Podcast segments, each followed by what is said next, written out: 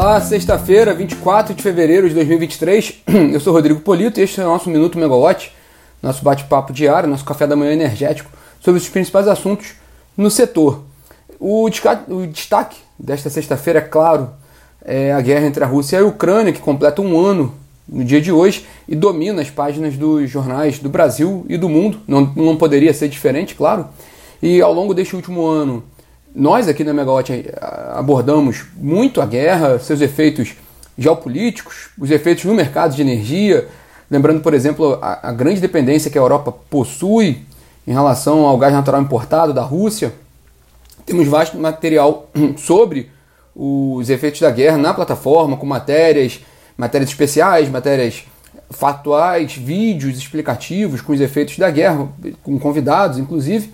E poderíamos destacar vários itens da pauta energética por causa da guerra, como os subsídios de quase um trilhão de dólares já desembolsados pelos governos dos países europeus para aliviar os custos da energia para a população do continente, as sanções aos produtos russos, entre eles o petróleo e o gás natural, e a estratégia da Europa neste último ano para reduzir a dependência energética daquele país. Mas infelizmente é importante a gente ressaltar que essa guerra já causou milhares de mortes e provocou o movimento de milhões de refugiados. E no fundo, quem paga a conta, infelizmente, sempre é assim: são as famílias, são as vítimas. E esse é o pior cenário, o pior aspecto dessa guerra que não mostra em nenhum sentido, em nenhum momento a gente vê alguma perspectiva de fim de guerra, pelo menos em curto prazo. Né? É uma situação bem, bem bastante complicada. É, mas vamos lá, vamos para essa agenda de hoje, desta sexta-feira. O presidente Lula recebe agora pela manhã o presidente da Petrobras, Jean Paul Prats, lá em Brasília. E já falamos desse encontro ontem no Minuto Megawatt e tudo que está em jogo com relação a essa reunião entre Lula e Jean Paul Prats. Entre vários assuntos. Um destaque é o fim da, da desoneração do, da gasolina e do etanol a partir do dia 28 de fevereiro, semana que vem, por enquanto, se nada mudar, se não houver nenhuma mudança, no, no, nenhuma decisão do governo federal, a partir de 1 de março volta a, a incidência do, do, do, imposto federal sobre, sobre gasolina e etanol, equilibra um pouco o, o lado fiscal do governo, por outro lado, afeta a inflação, porque tem um efeito no, nos combustíveis. Destacando que isso tem muita preocupação, e talvez isso já tenha chegado lá na mesa dessa reunião entre, entre Lula e o Prats, o IPCA de hoje, o IPCA 15, a prévia da inflação de fevereiro, que foi alta, foi 0, acabou de sair, 0,76% em fevereiro, quase 0,2, não, mais de 0,2 ponto percentual acima do, da, da, do IPCA 15 de janeiro, que tinha sido 0,55%. Então, um sinal forte de, de, de aumento de inflação agora, nesse, nesse, nessa prévia de fevereiro. No início de março a gente tem a, a inflação de fevereiro, mas o governo tá com, está com o olho bem, bem atento ali, bastante preocupação com relação a essa inflação, e isso é levado em conta na decisão com relação aos combustíveis. Vamos ver o que pode acontecer até a semana que vem com relação a imposto sobre gasolina e etanol. Lembrando que a isenção do imposto federal sobre o diesel vai até o fim do ano. É, e também lembrando que a Petrobras divulga na semana que vem, dia 1 de março, seu resultado de 2022. E aí também é, um, é, uma semana com muitos eventos por causa desse resultado. Então a Petrobras, os executivos da Petrobras participam de reunião com investidores, com, com a imprensa. Então esses temas todos que nós temos falado aqui serão tratados nesses encontros. Então vai ser uma oportunidade importante do, da Petrobras se posicionar sobre esses assuntos. É, falando rapidamente sobre guerra, que a gente falou no início, e sobre Petrobras, ontem o, o presidente global da, da, petroleira francesa Total, Patrick Pouyanné, publicou um post na, na, no Twitter comentando esse plano da, da, Total de limitar o preço do diesel a, no máximo, né, limitar em 2 euros por litro em 2023, justamente para aliviar a pressão sobre os consumidores na Europa diante desse cenário de crise energética agravada pela guerra entre a Rússia e a Ucrânia. O que foi interessante é que o presidente da Petrobras, Jean Paul Prats, comentou no post do Poené falando que ele achou a medida interessante, muito interessante, e que espera poder, em algum momento, em breve, sim, reunir com o executivo para tocar em projetos em conjuntos, inclusive também em parcerias nesse sentido, conforme foi essa, essa política lançada pela Total. Então, pode não ser nada, mas é um sinal ali de, de uma simpatia que Prats teve com relação a, a, esse projeto apresentado pelo, pela, pela Total Energy lá na, lá na França para 2023. Bom, voltando à agenda de hoje aqui no Rio, o Operador Nacional do Sistema Elétrico, ONS, ele retoma a reunião do Programa Mensal de Operação, iniciada ontem, falando, fazendo um balanço sobre, sobre a operação em fevereiro e já traçando as primeiras perspectivas para março. Né? É, ontem, na primeira, no primeiro dia da reunião, os técnicos do operador ratificaram a previsão de crescimento de 1% da carga em fevereiro no Sistema Interligado Nacional em relação a fevereiro do ano passado.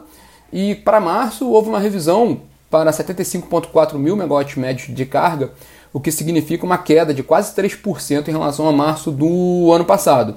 E para abril não, para abril já tem uma expectativa agora um pouco de alta de 2,5% em relação a abril do ano passado, embora é, as comparações são mês de um ano com mês do outro, é, a gente tem no início do ano geralmente uma carga mais elevada por causa das temperaturas elevadas.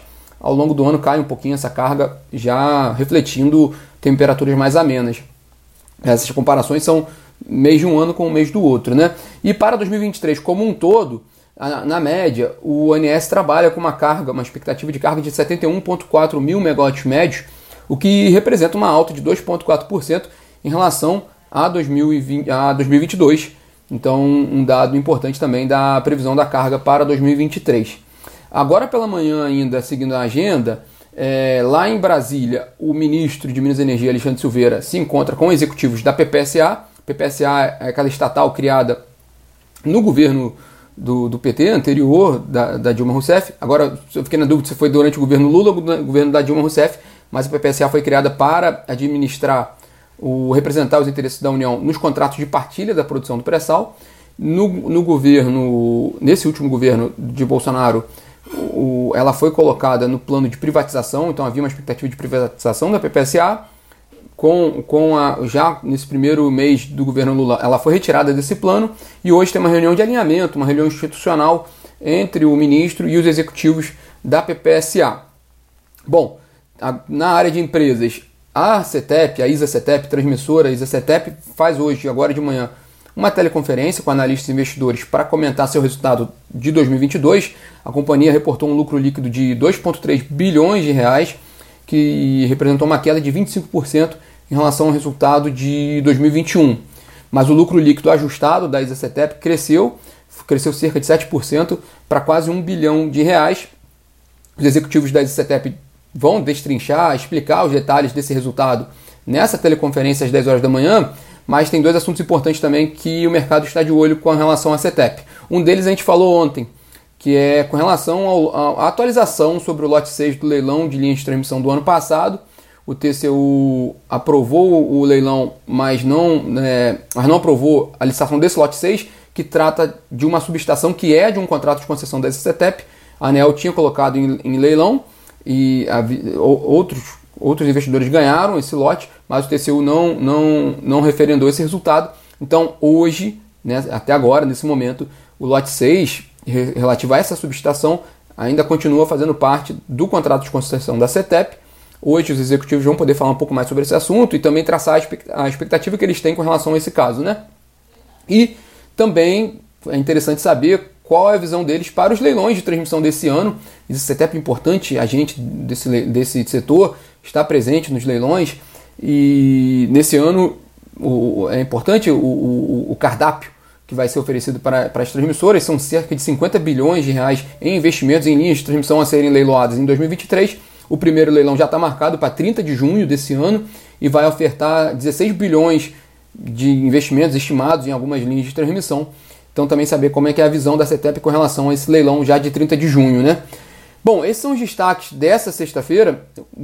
Certamente o noticiário vai ser muito dominado pela repercussão da guerra entre a Rússia e a Ucrânia. Como a gente abriu aqui no nosso bate-papo, infelizmente não há muito cenário, muita perspectiva de um desfecho rápido desse, desse, desse conflito, o que é muito, muito doloroso para todos nós. E, e, vamos ver o que vem de novidades ao longo do dia, também com relação a essa reunião mais cedo da Petrobras com o Ministério de, com o presidente Lula e também com as informações que, que possam ser atualizadas pela CETEP nessa sexta-feira. E a gente termina aqui hoje o nosso bate-papo, a gente volta segunda-feira às 9 horas da manhã e semana que vem promete que ainda tem resultados importantes da AES, AES Brasil, por exemplo, o resultado da Petrobras Então vai ser uma semana com bastante, bastante informação e a gente vai precisar ficar bastante atento sobre isso também.